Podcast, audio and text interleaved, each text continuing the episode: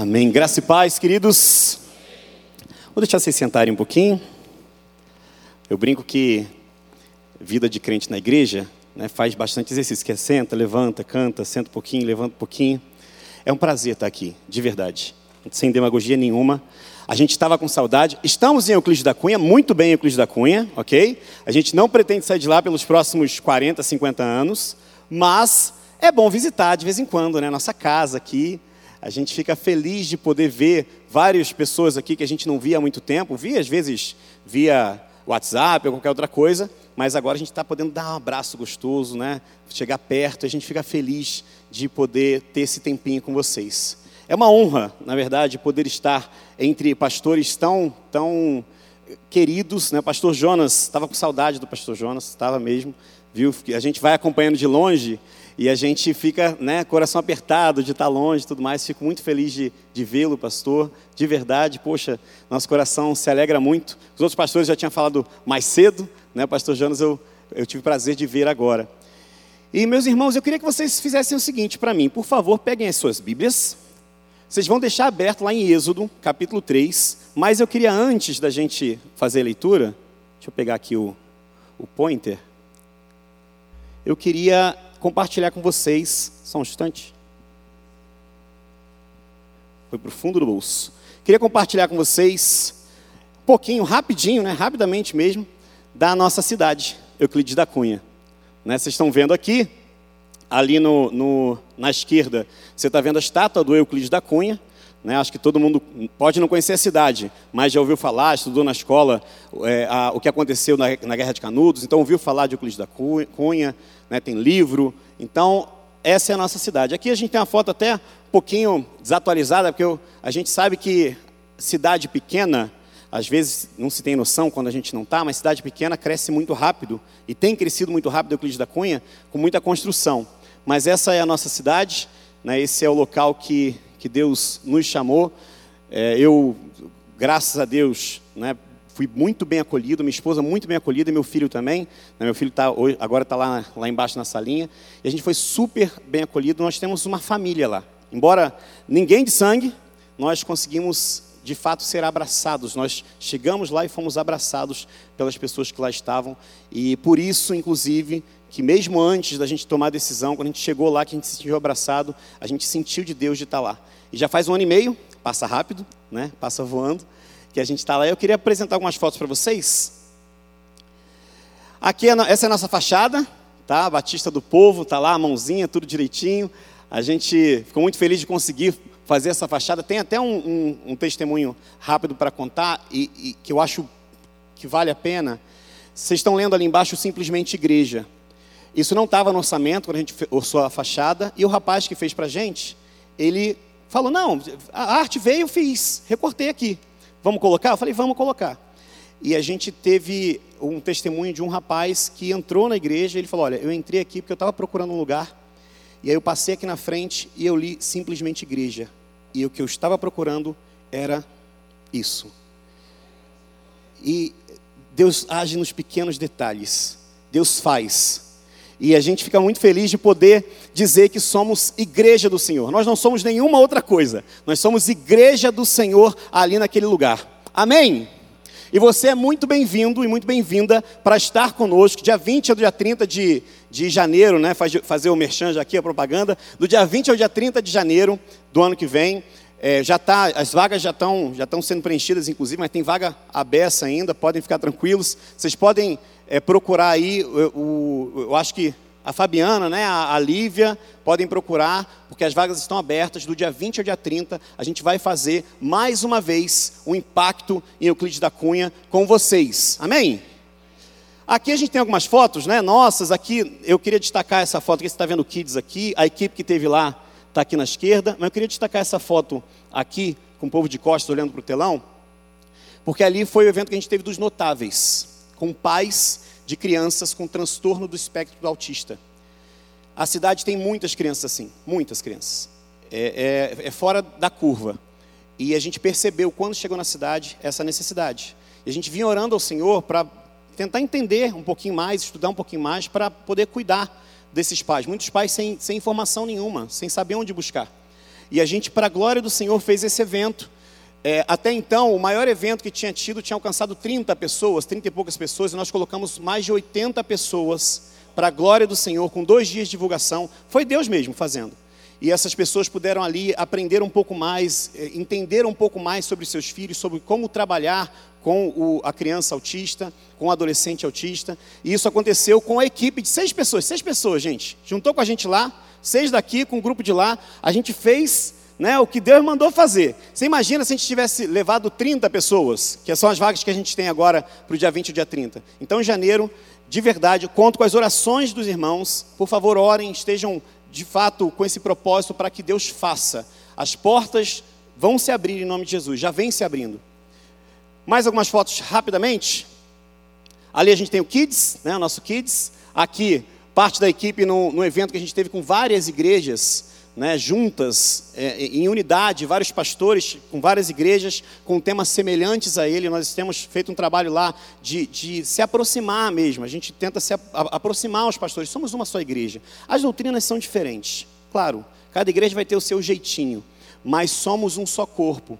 E se Euclides da Cunha entender que as igrejas estão unidas em um só corpo, mesmo cada um no seu cantinho, mas a gente andando junto, caminhando junto com o Senhor, eu tenho certeza que quando o povo olhar, assim como a Bíblia nos ensina, e ver que somos um, o povo vai crer que Jesus e o Pai são um. E essa é a nossa oração. E aqui no meio, Soledade, não é Euclides da Cunha, aqui é Monte Santo, a cidade vizinha, um povoado esse foi o evento que a gente fez com crianças, com todas as crianças do povoado, cerca de 70 crianças do povoado. O povoado tem 200 e poucas pessoas. Esse povoado, há cerca de um ano, a gente vem cuidando de uma igreja ali que pediu socorro, que estava sem o apoio do pastor. E a gente está conversando, viu, pastor Jonas? Está conversando com o pastor Samuel aí para a gente ver se daqui a um tempinho a igreja lá em, em Soledade não vira Igreja Batista do Povo em Soledade, para a honra e glória do Senhor. Você pode dizer amém? Glória a Deus, amém. Pode aplaudir o Senhor, pode aplaudir o Senhor. Aqui, na esquerda, a gente tem o Papo de Homem, que é um, foi uma estratégia que nós encontramos assim que a gente chegou lá. Muitos homens não entram nas igrejas. Muitas pessoas, muito, principalmente homens, eles não querem saber de igreja, não, eles têm, têm preconceito. Então, a gente começou a fazer um café com homens, bem informal, bem informal. A gente chegava com um violãozinho, chamava o povo, sentava na casa de um, de um irmão nosso. E hoje a gente tem isso acontecendo, sempre muda as pessoas, tem a nossa equipe normal, mas sempre tem gente nova vindo. Isso vem acontecendo. E o testemunho que a gente vem ouvindo, esse mês, por exemplo, que passou, a gente fez uma vez só, a gente estava fazendo duas vezes por mês. E aí chegou um rapaz que não era da nossa igreja e falou: Pastor, é, aquele, aquele evento lá com os homens continua acontecendo? Eu falei, não, está acontecendo. Não, deixa de fazer não. Deixa de fazer não, que é, é o único momento que a gente consegue compartilhar, que a gente consegue falar, que a gente consegue abrir o coração. Então, quando a gente ouve isso, a gente vê que, de fato, Deus está no negócio. E aqui na direita, a equipe, né? ali está o, o Dani, o segundo da direita para a esquerda ali naquela foto, é, é o Daniel, o doutor Daniel, né, que teve com a gente. Ele não pôde estar nesse encontro aqui, isso aqui já é São Paulo, tá? Semana passada, acho que semana passada, né? Tava, tá.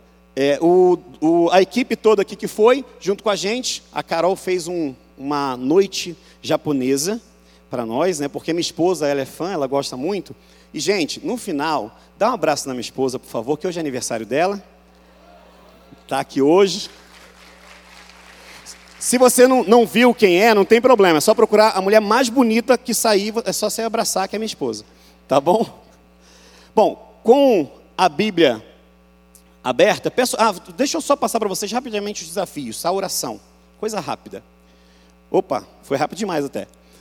Fortalecimento da equipe, expansão do trabalho, envio de voluntários. Se você, inclusive, está pensando, ah, para onde eu vou, Senhor? Euclides da Cunha, está respondido, pode ir, tá bom? Os notáveis, que eu comentei aqui, e Soledade, lá em Monte Santo. A gente está orando e buscando ao Senhor para a gente conseguir comprar o terreno e construir. Hoje a gente faz na associação os cultos, né? A gente não tem o nosso local próprio de culto.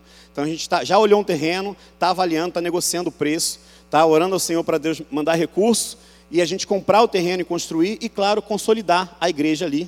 Eu estou apertando demais aqui, rápido demais aqui. Consolidar a igreja lá em Monte Santo. Meus irmãos, abriram as Bíblias aí? Êxodo capítulo 3. Deixa aberto aí. A gente já vai fazer a leitura, mas eu queria fazer uma pergunta antes a vocês.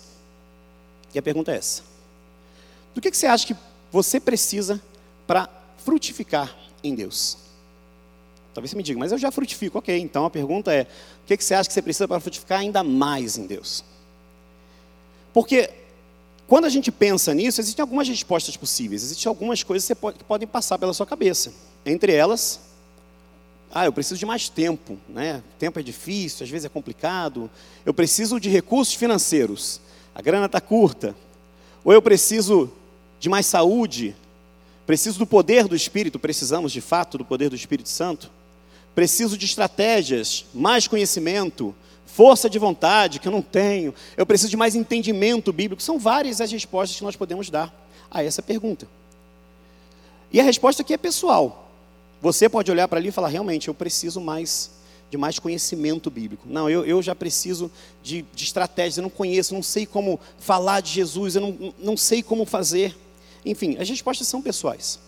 Mas o que a gente sabe é que dentro de todas essas respostas aqui, existe um ponto em comum, e a gente está num dia especial, a gente está num dia, não só por, por ser eleições, não só por ser aniversário da minha esposa, mas porque hoje a gente está celebrando. Ontem foi o dia do idoso, foi ontem, foi isso? É isso mesmo, estou certo, né?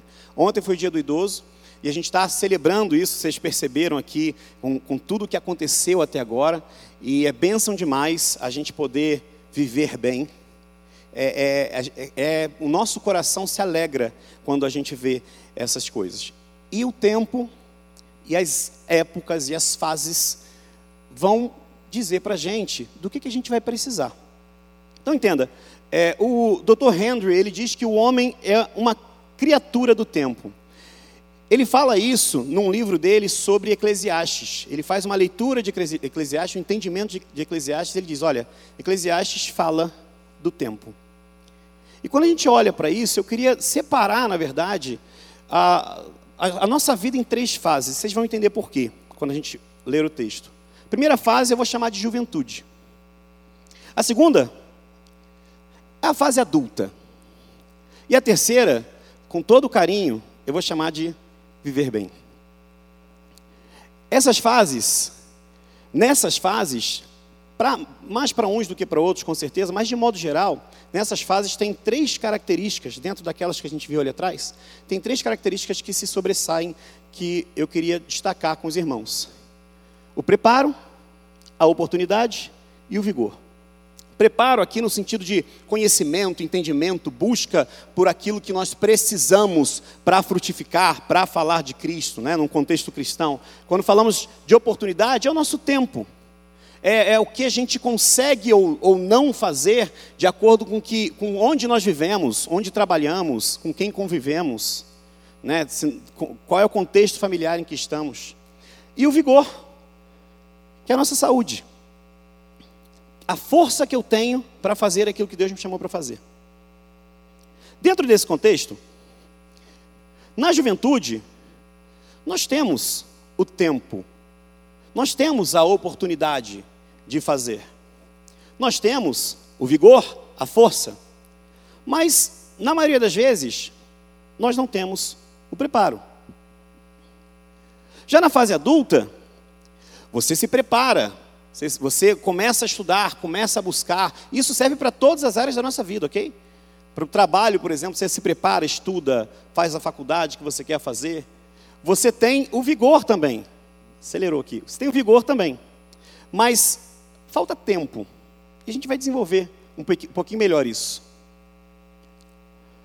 Já no viver bem, a gente tem o preparo, a gente tem o tempo, a gente tem a oportunidade, mas falta o vigor. Aqui não, tá? Não, não é? Comentei hoje cedo, vale a pena comentar aqui no culto das dez e meia também. Eu estou falando para as pessoas que não são dessa igreja, que aqui todo mundo viver bem tem vigor, amém? Eu achei fraco, achei, não, gost, não achei. Tem vigor ou não tem? Temos vigor, amém? O viver bem tem vigor, amém? Amém, isso aí, isso aí. Temos vigor, para a glória do Senhor. Mas, de modo geral, nunca a gente consegue alcançar os três, ou pelo menos quem está lá fora tem dificuldade com isso. E é dentro desse contexto que eu queria falar sobre as fases do amadurecimento de um justo. Êxodo capítulo 3, versículo do 1 ao 15. Bom, eu gosto de ler Bíblia, viu, pastor Jonas? Eu gosto de ler Bíblia, então acho que a Bíblia, quanto mais tempo eu gastar lendo a Bíblia, em vez de usar as minhas palavras, melhor. Vamos ler a palavra do Senhor, Êxodo capítulo 3. Diz assim a palavra do Senhor. Moisés apacentava o rebanho de Jetro, o seu sogro, sacerdote de Midian. Levando o rebanho para o lado oeste do deserto, chegou a Horebe, o monte de Deus. Ali, o anjo do Senhor lhe apareceu numa chama de fogo, no meio de uma sarça. Moisés olhou e eis que a sarça estava em chamas, mas não se consumia. Então disse consigo mesmo: Vou até lá para ver essa grande maravilha. Porque a sarça não se queima. Quando o Senhor viu que ele se aproximava para ver, Deus, no meio da sarça, o chamou e disse: Moisés, Moisés. E ele respondeu: Eis-me aqui. Deus continuou: Não se aproxime, tire as sandálias dos pés, porque o lugar em que você está é terra santa. Disse mais: Eu sou o Deus de seu pai, o Deus de Abraão, o Deus de Isaque e o Deus de Jacó. Moisés escondeu o rosto porque teve medo de olhar para Deus. Então o Senhor continuou: Certamente vi a aflição do meu povo, que está no Egito, e ouvi o seu clamor por causa dos seus feitores. Conheço o sofrimento do meu povo, por isso desci a fim de livrá-lo das mãos dos egípcios e para fazê-lo sair daquela terra e levá-lo para uma terra boa, de terra boa e ampla, terra que mana leite e mel, o lugar do cananeu, do eteu, do amorreu, do ferezeu, do eveu e do jebuseu. Pois o clamor dos filhos de Israel chegou até mim, e também vejo a opressão com que os egípcios os estão oprimindo. Agora venha, e eu enviarei a Faraó, para que você tire do Egito o meu povo, os filhos de Israel. Então Moisés perguntou a Deus: Quem sou eu para ir a Faraó e tirar do Egito os filhos de Israel? Deus respondeu: Eu estarei com você. E este será o sinal de que eu enviei. Depois que você tiver tirado o povo do Egito, vocês adorarão a Deus neste monte.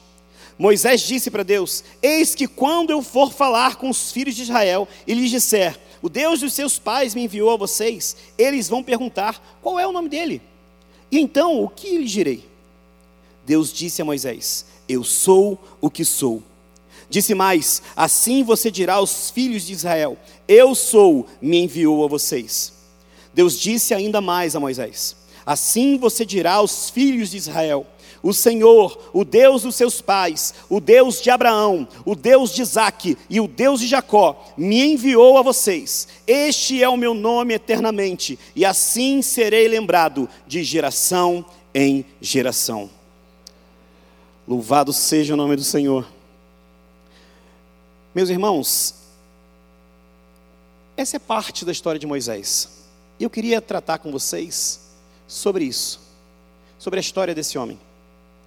Se lermos em Atos capítulo 7, o trecho que fala sobre, sobre Moisés, veremos que Moisés, ele, a vida dele dá para ser dividida em três etapas, em três grupos de 40 anos. Do 0 aos 40, dos 40 aos 80, dos 80 aos 120.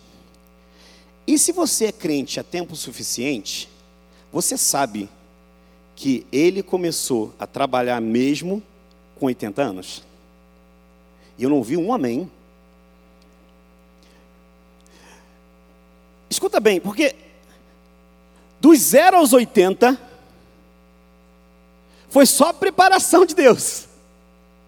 E com 80 anos, Deus chama Moisés para fazer aquilo que Deus queria que ele fizesse. Deus chama Moisés para libertar o povo. Deus não chama Moisés para fazer algo simples, entenda. No ponto de vista humano, o que Moisés estava para fazer era impossível. E Deus espera Moisés chegar aos 80 anos para usar Moisés. E a pergunta que pode ficar é: por quê? Deus usou tantos jovens. Em outras épocas, em outras, a gente tem tantos heróis bíblicos que começaram bem novos. Quando a gente analisa a história de Moisés, a gente consegue perceber, a gente consegue observar que Deus estava cuidando dos três aspectos que a gente apresentou aqui. Então, eu vou separar o, o, a vida de Moisés em três fases, e a nossa vida também em três fases. Ok? Mas antes eu queria ler com vocês o capítulo 2. Volta, volta uma página aí, ou de repente está na mesma página da sua Bíblia, capítulo 2. O nascimento de Moisés, eu quero ler um versículo com vocês. Versículo 2. Êxodo, capítulo 2, versículo 2 diz assim: A mulher ficou grávida e deu à luz um filho. Vendo que o menino era bonito, escondeu-o durante três meses. Só isso. Eu queria que você guardasse essa informação. Porque o texto, nesse momento, pode ficar meio raso. Mas olhou, era bonito, e aí? E por isso que, que guardou, vamos entender a história. De repente você não lembra da história de Moisés, você, tá, você não, não, não leu ainda, não conhece. Então vamos só recapitular rapidinho. Faraó queria, porque queria, reduzir a força dos hebreus. Faraó queria reduzir aquele povo, porque o povo ficou numeroso, ficou grande. Faraó começou a ter medo do povo, do que o povo poderia fazer, se juntando de repente a um outro povo para atacar os egípcios. E por conta desse medo, ele manda que manda as parteiras matarem todas as crianças meninos do sexo masculino. Para a glória de Deus, as parteiras não fazem isso. Para a glória de Deus, as parteiras acham uma estratégia, isso é, foram elas que disseram, dizendo: não, é que as, as hebreias elas são, são muito fortes, então quando a gente chega já nasceu. A gente chega lá já nasceu, então não, não dá para fazer nada. E Faraó fica furioso, e o povo continua crescendo. E o decreto em vigor, até os três meses de vida, Moisés é escondido dentro de casa. Mas depois dos três meses não dava mais. A criança fica grande, começa a chorar, o barulho, a, a, a vizinhança começa a perceber. Então uma estratégia foi adotada por ela. Ela coloca Moisés no cesto, você conhece a história. E não, eu, eu, disse pela manhã, mas vale a pena citar agora também, pela manhã que eu falo às oito, né? Vale a pena citar agora também. Não é que, a, que a, ele foi jogado num cesto e vamos ver no que que dá, vamos ver se morre ou se vive. Não é isso. Foi estratégia mesmo. Colocou num local em que Moisés seria visto por alguém. E um cesto, né, um cesto bem feitinho, no, no meio do, do, do rio, chama atenção. E a filha de Faraó encontra. Propósito de Deus. A filha de Faraó encontra. A irmã de Moisés vai até ela, conversa com ela ali, para resumir a história. No final das contas, quem cuida do bebê, quem cuida de Moisés, é a própria mãe de Moisés. E detalhe, recebe um salário para isso. E o que eu acho lindo no cuidado de Deus é que Deus tem misericórdia de Moisés, não permitindo que ele morresse. Mas mais do que isso, Deus é gracioso para com Moisés, dando ainda o sustento que a mãe precisava para cuidar dele. Ainda deu um salário para ele, para a mãe dele. Por que isso é importante? Por que entender isso é importante? Porque nos primeiros anos da vida de Moisés, ele estava com a mãe, com o pai, com a família. E eu vou chamar isso de fase 1. Fase 1, eu vou chamar de raízes. Porque a primeira coisa que nós precisamos ter como cristãos, e a primeira coisa que Moisés teve para poder ser usado por Deus, frutificar, foi raiz. Moisés ele caminha. Moisés ele está junto com o seu povo nos primeiros anos da sua vida. E a gente sabe que quão importante é a formação de uma criança. O quão importante é você ensinar a criança no caminho que deve andar. O quão importante é você, como filho de Deus, ensinar para o seu filho que ele também pode ser filho de Deus. Ensinar o caminho da justiça, da verdade, da vida. E Moisés teve isso. Moisés, por conta disso, se sentia parte do povo. Se olharmos os versículos 9 e 10 de Êxodo 2, veremos: Então a filha de Faraó disse à mulher: Leve este menino e amamente-o para mim, eu darei um salário para você. A mulher pegou o menino e o criou. Quando o menino já era grande, ela o levou à filha de Faraó, da qual ele passou a ser filho. Esta lhe deu o nome de Moisés e disse: Porque das águas o tirei. A pergunta que fica é: Moisés tinha raízes, e nós? A pergunta é: nós fazemos de fato parte desse povo? Moisés se sentia parte integrante porque ele vivia ali, ele caminhava junto com o seu povo. Nós precisamos, como igreja, caminhar junto, caminhar um ao lado do outro. A gente precisa entender o coração do outro. A pergunta que não quer calar para nós, para o nosso coração hoje é: será que nós estamos aprendendo de fato os costumes dos filhos de Deus? Os costumes dos súditos do reino de Deus? Será que caminhamos juntos? Será que conhecemos as bases da nossa cultura, da cultura cristã, da cultura da fé? Porque Moisés teve isso quando criança. E com raízes firmes, fortes, ele conseguiu alcançar o que Deus tinha para ele. E mais do que isso, o texto vai nos dizer no versículo 11, eu li, até, eu li o 10 aqui. Naqueles dias, sendo Moisés já homem, feito, saiu para visitar os seus irmãos e viu o trabalho pesado que faziam. Viu também que certo egípcio espancava um hebreu, um do seu povo. Moisés sentia o que o hebreu sentia. Moisés se identificava com ele, porque fazia parte do mesmo povo. E se a gente conecta isso com que o texto que lemos diz no versículo 7 do capítulo 3, então o Senhor continuou: Certamente vi a aflição do meu povo que está no Egito, e ouvi o seu clamor por causa dos seus feitores. Conheço o sofrimento do meu povo Observa que a dor que Moisés sentiu era a dor que Deus sentiu ao ouvir o clamor do povo. Moisés partilhava das emoções do coração de Deus. Raízes no Senhor, pés firmes, fortes no Senhor. E o coração de Moisés pulsava pelo povo dele. O nosso coração precisa sentir isso. Nós precisamos pulsar uns pelos outros. Nós precisamos chorar com a dor do nosso irmão, caminhar ao lado, dar o ombro para o irmão, para caminhar junto. Nós precisamos disso, nós precisamos fincar os nossos pés no Senhor. E como um só povo, o Evangelho. Só que a questão é que Moisés, ele ainda não estava pronto. Moisés, ele sente como Deus sente. Mas a atitude dele é uma atitude precipitada. Moisés, nesse momento, ele tem vigor, ele tem o tempo disponível, mas ele não tem preparo. Não era o momento, ele não foi preparado, embora ele tenha vivido os 40 anos, isso acontece nos 40 anos de vida de Moisés. Embora ele tenha vivido os 40 anos aprendendo os costumes dos egípcios, Embora ele tenha raiz, ele ainda não tem o preparo para aquilo que Deus quer fazer na vida ou através da vida dele. Vigor tem, tempo também. Falta preparo. Mas e aí? O que a Bíblia nos ensina sobre isso? 1 Pedro capítulo 2, versículo 9.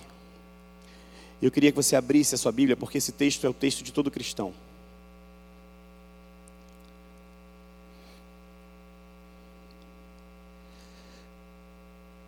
1 Pedro 2,9. Você conhece esse texto, você já, tá, já tem um tempo na caminhada do Evangelho.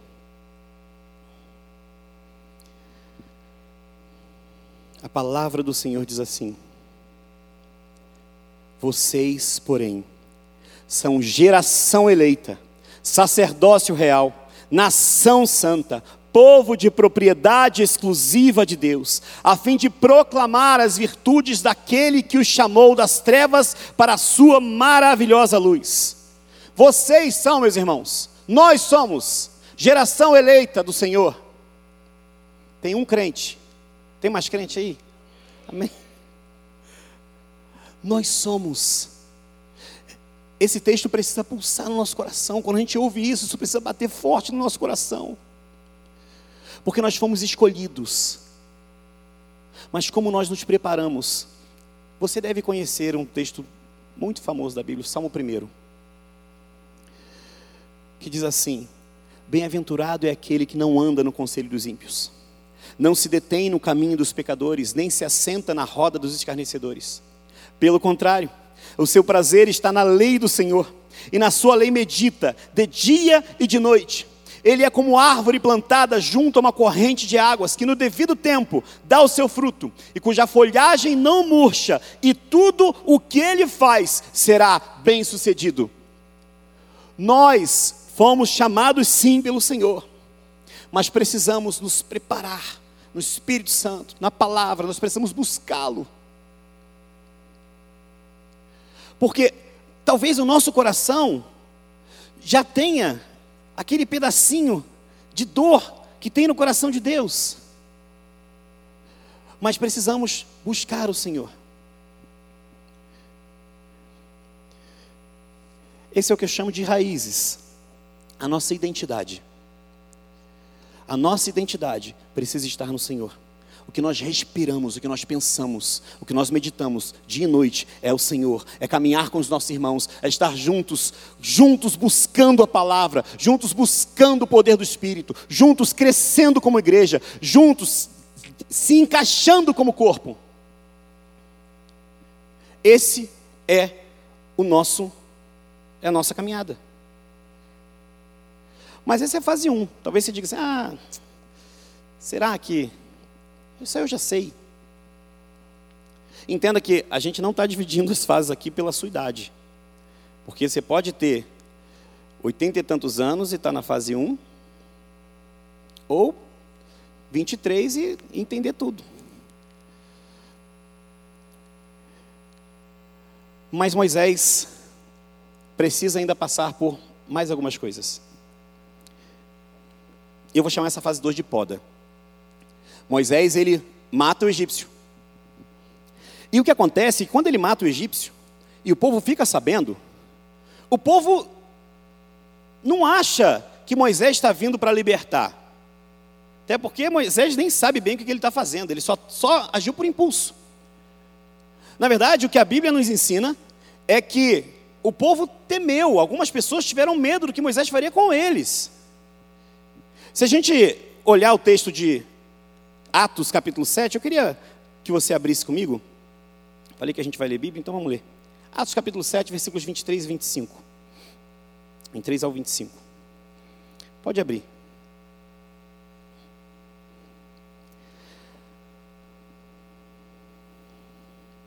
Diz assim a palavra do Senhor.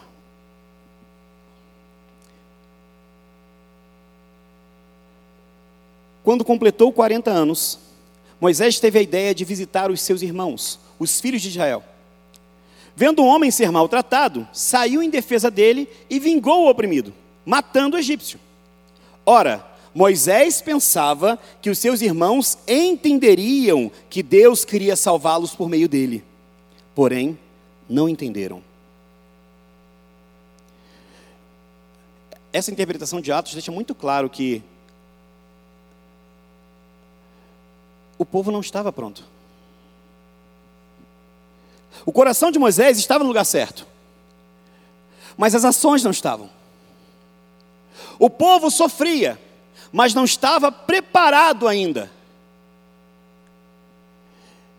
E Moisés precisou fugir, com medo de, de ser morto. Ele foge, vai para Midian. Ele passa 40 anos em Midian. E eu chamo essa fase de poda porque é o momento em que Moisés aprende a humildade. Ele chega num lugar em que ninguém o conhece. Ele não, não, tem, não ordena sobre ninguém, ele não tem, não tem voz de comando, ele não tem autoridade sobre ninguém. E lá, ele passa a servir. Não como escravo, entenda, mas ele aprende a apacentar ovelhas ele casa, ele passa a cuidar da sua família. Moisés passa 40 anos lá, cuidando da sua família, trabalhando, aprendendo a humildade de ser peregrino em terra estranha. Não era o local dele. E ali ele foi cuidado e tratado pelo Senhor. E nós? Meu irmão e minha irmã, se você estava lá em 1 Pedro 2,9 e não tirou, lê os versículos seguintes, que você vai ver que nós somos peregrinos também. Nós somos peregrinos. E apesar de tão pequenos, Deus dá a oportunidade de nós cuidarmos da nossa casa, cuidarmos da nossa família, trabalharmos com as nossas mãos, aprendermos de fato a dependência que temos de Deus. Deus nos prepara. Mas acaba faltando tempo. Porque eu continuo tendo vigor, Deus me preparou, mas eu preciso trabalhar. Eu preciso sustentar minha casa. É, tempo é uma coisa que de repente no viver bem eu vou ter. Agora está difícil. Estou precisando fazer outras coisas para pagar as contas. Em casa estão me consumindo. A minha família né, não, não é cristã ainda. Enfim. E o tempo acaba, e o tempo vai embora. E, e você não faz nada. A falta de tempo te impede de frutificar. A gente tem tempo. A gente só usa errado. A verdade é essa. Porque nós temos tempo para aquela série que a gente gosta. A gente tem tempo para fazer tantas outras coisas. Mas na hora, no momento em que nós precisamos nos dedicar e buscar e fazer e cuidar e abraçar e estar disponível. Poxa, não dá. Eu estou sem tempo. Ou eu não achei o melhor momento. Não, não sei como é que eu vou fazer. O que, que a Bíblia nos diz sobre isso? Vocês conhecem o texto de Mateus 6 e você vai separar aí. Eu vou ler aqui, não precisa abrir se não quiser. Se você for beriano, abre, tá? Você conhece o texto de Mateus 6. E eu vou ler alguns trechos de Mateus 6 para vocês. Mateus 6,19 diz o seguinte: Não acumulem tesouros sobre a terra, onde as traças e a ferrugem corroem, e onde ladrões escavam e roubam, mas ajuntem tesouros no céu, onde as traças e a ferrugem não corroem, e onde ladrões não escavam nem roubam, porque onde estiver o seu tesouro, aí estará também o seu coração. Por isso eu digo a vocês: não se preocupem com a sua vida quanto ao que irão comer ou beber, nem com o corpo quanto ao que irão vestir. Não é a vida mais do que o alimento, não é o corpo mais do que as roupas. Mas busquem em primeiro lugar o reino de Deus e a sua justiça, e todas estas coisas lhes serão acrescentadas. Na fase da poda, nós precisamos aprender o nosso lugar no Senhor. Nós somos servos do Senhor. Nós somos filhos do Senhor. Nós somos irmãos daqueles que estão aí, ó, sentados do lado de vocês. E como filhos, devemos obediência ao nosso Pai. Como servos, precisamos ouvir a ordem e fazer. E como irmãos, precisamos cuidar uns dos outros. A falta de tempo não pode ser um empecilho. E Moisés aprende isso. Moisés ele aprende o que significa cuidar. Moisés ele passa a entender o que é ter uma família de fato. E aos 80 anos,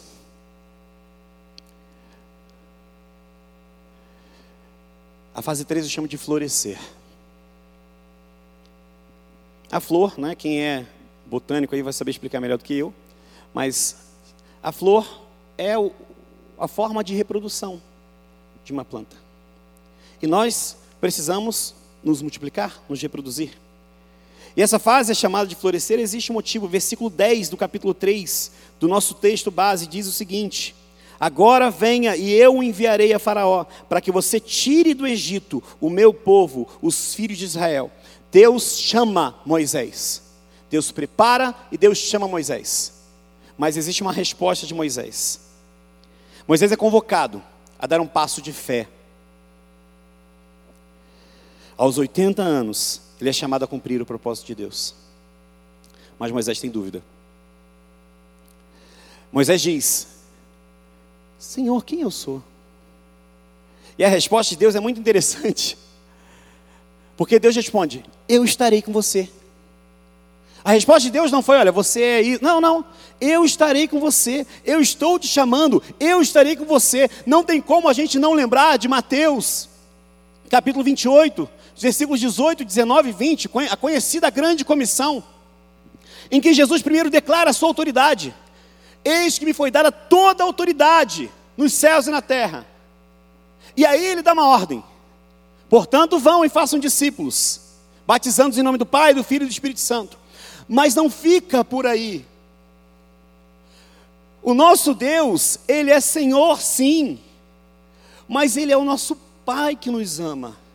Jesus, Ele é o nosso libertador e nosso Senhor, mas Ele não dá uma ordem que Ele não vá fazer com você. O versículo 20, o texto de Mateus termina de maneira tão linda, porque ele diz: Eis que estarei com vocês até a consumação dos séculos. Ele não nos abandona. Quando Moisés pergunta, Senhor, quem eu sou? Eu estou com você. Vão, façam discípulos, mas eu estarei com vocês. O Senhor está conosco. Mas Moisés tinha 80 anos. E ele diz: Mas não vão acreditar em mim. E Deus responde: Diga que o eu sou me enviou a eles. E nós? Também temos dúvidas. Dependendo da situação, a gente até tem preparo. A gente até tem tempo. Mas falta vigor. De repente, saúde. Ou a nossa força de vontade, que é fraquinha mesmo. Ou questões mais sérias. De fato, a idade vai chegando. Falta vigor. E Moisés tinha muitas dúvidas. Às vezes achamos que nós não temos força ou vigor espiritual para fazer. Mas nós somos convidados por Deus a dar um passo de fé.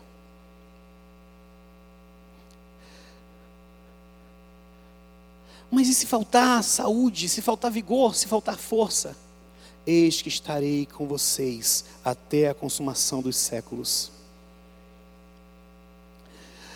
A fase 3, florescer.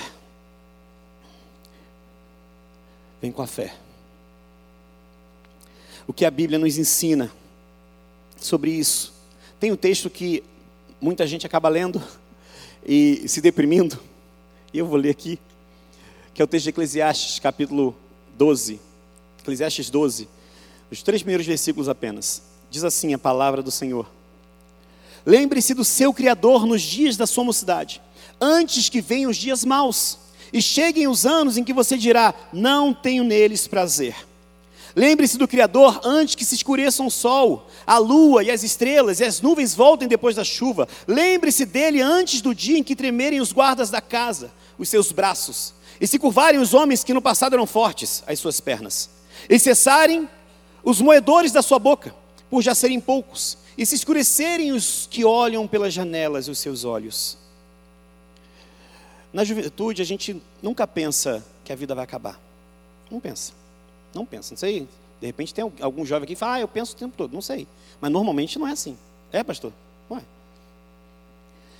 Mas vai chegando a certa idade, e aí você vai vendo as coisas acontecerem, de repente um amigo que, que, que morre, né? De, de repente, você vai vendo as situações, as dores vão chegando. E a proximidade da morte fica muito clara. E você percebe que a sua vida passou muito rápido. E aí você lê esse texto e diz: chegou, chegaram os maus dias, já era. O que, que eu faço? Já foi.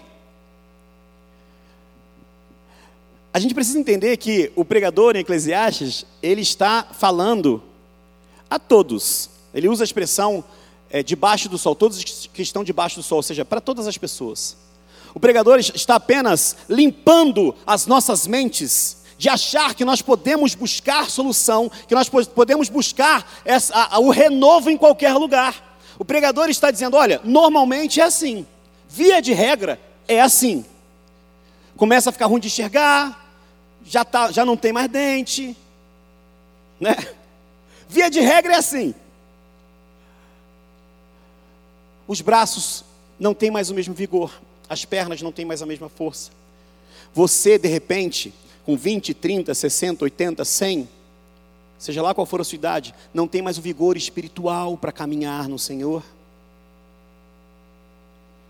A vista não consegue mais ler a Bíblia.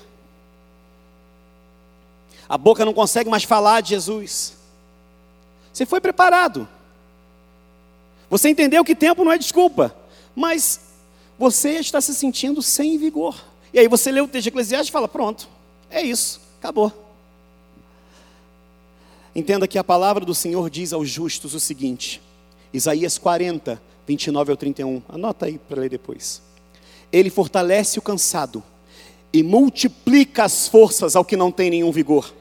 Os jovens se cansam e se fatigam, e os moços de exaustos caem, mas os que esperam no Senhor renovam as suas forças, sobem com asas como águias, correm e não se cansam, caminham e não se fatigam. Aplauda o Senhor. Aleluia. O que o Senhor nos ensina é que, ainda que as forças pareçam ter ido embora, o Senhor renova, só precisamos nos apegar a Ele, e foi assim com Moisés. Se você continuar a ler o texto, você vai perceber que Moisés dá um monte de desculpa, ele coloca um monte de coisa na frente, e Deus insistindo por amor ao seu povo, e Deus continua falando, e Deus dá a bronca em Moisés, e Moisés tentando sair ali pela tangente, Deus falando: É você, foi você que eu chamei, meu filho, levanta, vai. Deus chamou você. Deus está dizendo: Eu renovo as suas forças. Você pode levantar e caminhar. Faça o que eu te chamei para fazer.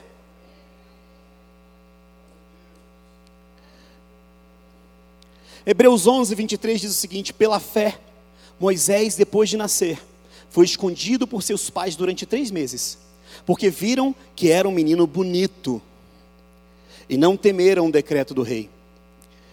Entenda que quando a gente lê, viram que era um menino bonito, pode, pode soar estranho, parecer estranho, mas é, é porque até os pais de Moisés, quem estava à volta, percebeu que existia algo diferente nele. Deus escolheu Moisés, existia algo diferente. Quando você nasce no Senhor, escuta bem, porque isso é real. Quando você nasce no Senhor, algo diferente acontece. As pessoas passam a olhar para você sem entender o que, que é, mas assim, não vou tocar nele não, porque, né, alguma coisa tem. Isso é real meu irmão, minha irmã, leva para casa isso. Quando você nasceu no Senhor, você passou a ter algo diferente. As pessoas não sabem o que é, mas olham para você e dizem: esse menino é bonito, essa menina é bonita. Tem algo diferente, eles perceberam algo especial, algo que Deus havia colocado em Moisés. O que eu vou falar aqui não é demagogia. Deus escolheu você. Isso é Bíblia dizendo. Se Deus escolheu você, vai, meu irmão.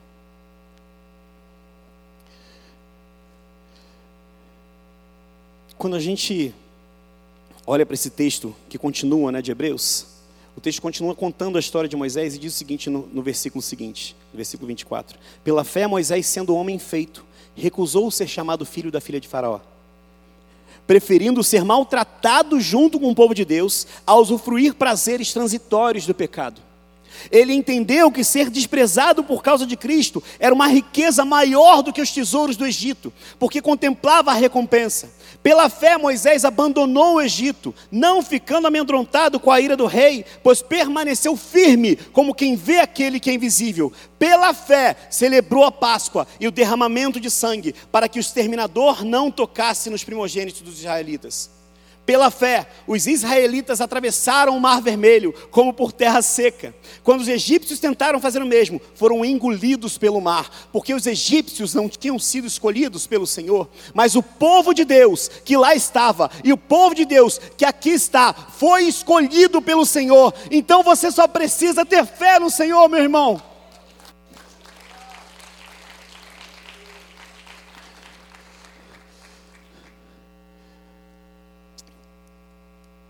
Pensando nas três fases: com identidade de filho e de nação, que nós temos, sabendo quem você é em Deus, tendo fé para avançar a ouvir a voz de Deus, não importa o que aconteça, você vai frutificar. É isso que a história de Moisés nos ensina. Não importa se você tem 10, 30, 40, 80 ou 120 anos. Nós frutificamos quando entendemos que a nossa identidade está nele. Nós frutificamos quando compreendemos o nosso lugar no Senhor. Nós frutificamos porque nós temos fé e caminhamos, mesmo sem enxergar o que vem à frente. Porque o Senhor diz: vai, e nós vamos. Assim tem que ser a igreja do Senhor. Essa, essa árvore é o cedro no Líbano. Quem estava mais cedo aí, não sei se pesquisou depois no Google se eu acertei, eu acho que é isso mesmo, né? e a Bíblia fala sobre esse cedro.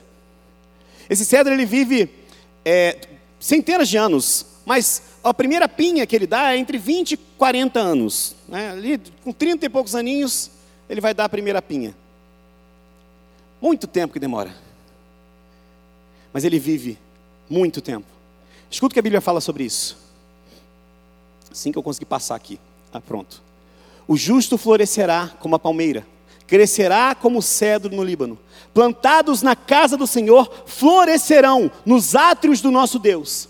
Na velhice ainda darão frutos, serão cheios de seiva e de verdor, diz a palavra do Senhor. Aleluia.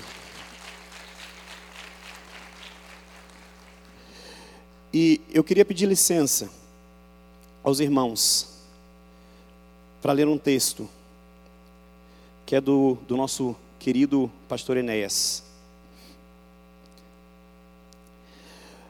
É um folheto, na verdade, até onde eu entendi, até onde eu li, é, é, ele, é um texto em folheto que ele, que ele compartilhou e muitas pessoas foram alcançadas. E o pastor Enéas fala da morte. Diz assim: texto. Deixa eu dar um zoom aqui que meu olho está. O óculos está tá ajudando não. é a idade, já mandaram aqui.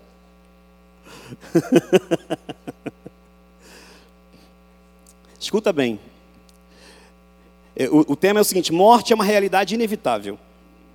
Morrem no mundo cerca de 120 milhões de pessoas por ano. 10 milhões por mês, 334 mil por dia, 13.916 por hora e 232 por minuto. Quantos dos seus antepassados já morreram? Tantos que você nem sabe. Morreram amigos de infância e colegas de escola. Morreram parentes e companheiros de trabalho. Morreram conhecidos, vizinhos e até desafetos. Morreram multidões que você não conhece. Quer o homem queira ou não, quer se preocupe ou não, quer goste ou não, certamente morrerá. Sobre ele pesa a sentença divina, porque tu és pó e ao pó tornarás. E assim como aos homens está ordenado morrerem uma só vez, vindo depois disso o juízo, o salário do pecado é morte, ninguém escapará à lei da morte. Você também morrerá. Você tem um corpo que é terreno e uma alma que é imortal. Com a morte, o corpo irá para a eternidade. Aqui o pastor Tarcísio leu aqui mais cedo, né? O Senhor Jesus ensinou em Lucas 16, 19 31 que na eternidade existem apenas dois lugares, um de sofrimento e outro de alegria. Ambos são eternos, definidos e incomunicáveis. Depois da morte não há possibilidade de alguém salvar a sua alma. Do céu ninguém passará para o inferno, nem do inferno para o céu. Também de qualquer deles ninguém poderá voltar. A morte selará o destino da alma. Para onde irá você? Esse destino depende da nossa atitude para com o Filho de Deus. O único caminho para o céu é Jesus Cristo. Como ele mesmo afirmou: Eu sou o caminho e a verdade e a vida. Ninguém vem ao Pai senão por mim. Temos, pois, a certeza de que nem igreja, nem boas obras, nem justiça própria, nem batismo, nem cerimônias ou coisas semelhantes poderão levar você para o céu. Só Jesus pode. Ele mesmo disse que veio buscar e salvar o que se havia perdido eu tive o prazer de conhecer pastor Inés, mas muito pouquinho, muito pouquinho. Não tive o prazer de sentar, de ter uma conversa, mas eu, eu tive a oportunidade de ler muito sobre ele e coisas que ele escreveu. Eis um homem que frutificou até o fim. Com 101 anos, ainda frutificava. E pregava o Evangelho, anunciando a verdade. Todos morreremos. Jovens, adultos, o grupo do Viver Bem, todos morreremos. Mas há uma certeza: se você está em Cristo, se a sua fé está aliançada no Senhor, se as suas raízes estão bem firmadas no Senhor, não importa como será a sua morte, nem quando será a sua morte, estaremos com Ele no céu, caminharemos com Ele no céu, estaremos juntos, abraçados ao nosso Pai tocados pelo Espírito Santo, caminharemos todos os dias. Então, meu irmão, o que, que a gente está fazendo aqui hoje? Dizia eu mais cedo, por que, que Deus já não levou? Né? Pastor Jonas aceitou Jesus com sete anos. Não é isso, pastor? Sete anos. Deus podia falar, aceitou, ok, vem, agora vem. Agora é meu, vem. Não. Deus tinha uma história, Deus tinha um plano na vida do pastor. E não é só do pastor Jonas. Deus tem um plano na sua vida. Busque Ele. Tenha fé. Dê o próximo passo. Talvez seja isso que Deus está esperando. O seu próximo passo para fazer aquilo que Ele tem para a sua vida. Vamos ficar de pé? Eu posso orar, pastor?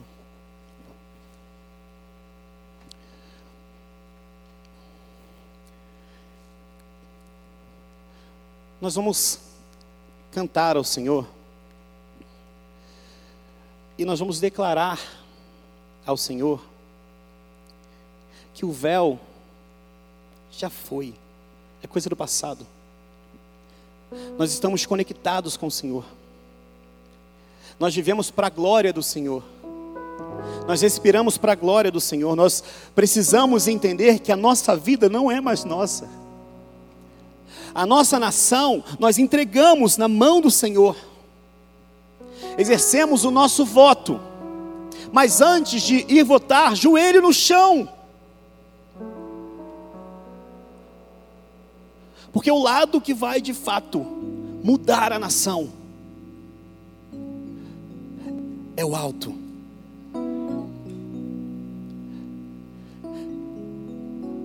A gente não sabe quem vai ganhar. A gente não sabe. Eu não sei. Mas nós sabemos que se a igreja clamar, foi citado aqui, se a igreja de fato buscar no Senhor, Deus responderá. Deus transformará a nação. Deus transformará a sua casa. Deus vai transformar de fato toda a situação que você está vivendo. Você só precisa de fato entender que os seus pés são firmes no Senhor e precisam estar firmes no Senhor. E a sua fé, que talvez não seja grande o suficiente, você precisa gritar isso para o Senhor: Senhor, eu não tenho fé suficiente, me ajuda. E o Senhor virá e responderá: Senhor, nosso Deus, nosso Pai. Se conosco, Senhor. Nós queremos de fato louvar o Senhor, nós queremos engrandecer o Seu nome. Nós queremos de fato entender o que o Senhor quer para nós. Nós queremos nos dobrar diante do nosso Rei e dizer: O Senhor governa a minha vida. Estou de fato enraizado no Senhor no que for necessário, Senhor, corta as arestas. Nós queremos entender qual é o nosso lugar. Nos coloca de fato onde precisamos estar. E nos ajuda com a nossa fé. Pela fé, Moisés foi direcionado pelo Senhor, mesmo cheio de dúvidas. Senhor, fala o nosso coração nessa manhã. Precisamos do Senhor, precisamos do Teu Espírito, precisamos, Senhor. Nós dependemos de Ti. E o Senhor prometeu que estaria conosco. Nesse momento, pedimos um cuidado, um carinho, que a gente possa sentir isso agora. Nós dependemos da Tua presença sobre nós. Enquanto cantamos ao Senhor, enquanto buscamos ao Senhor com as nossas vozes, com o nosso cântico, com as nossas palavras, que o Senhor venha renovar, renova, renova o vigor, transforma as nossas forças, nos traz saúde, saúde física, mental, espiritual, Senhor, nos prepara, nos ajuda a achar todas as oportunidades para falar da tua palavra, para compartilhar o teu amor, para gritar: Jesus é o Salvador e o Senhor da minha vida e pode ser da sua também. Essa é a nossa oração. E mais uma vez, renovamos com o Senhor a nossa aliança. E cantamos ao Senhor, exaltamos o Senhor, exaltamos o seu nome. Aleluia, amém. Aleluia, aleluia. Aplauda Ele, aleluia. Jesus, em tua presença, reunimos-nos aqui, contemplamos tua face e rendemos-nos a ti, pois um dia morte trouxe vida a todos nós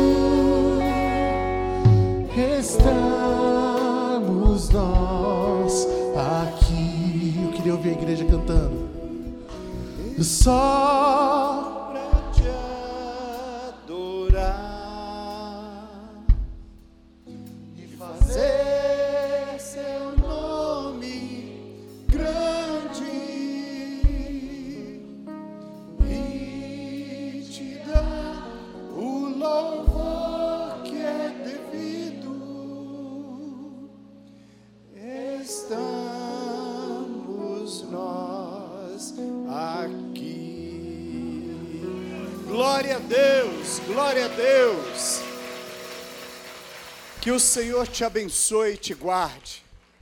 Tenha um dia abençoado pelo Senhor.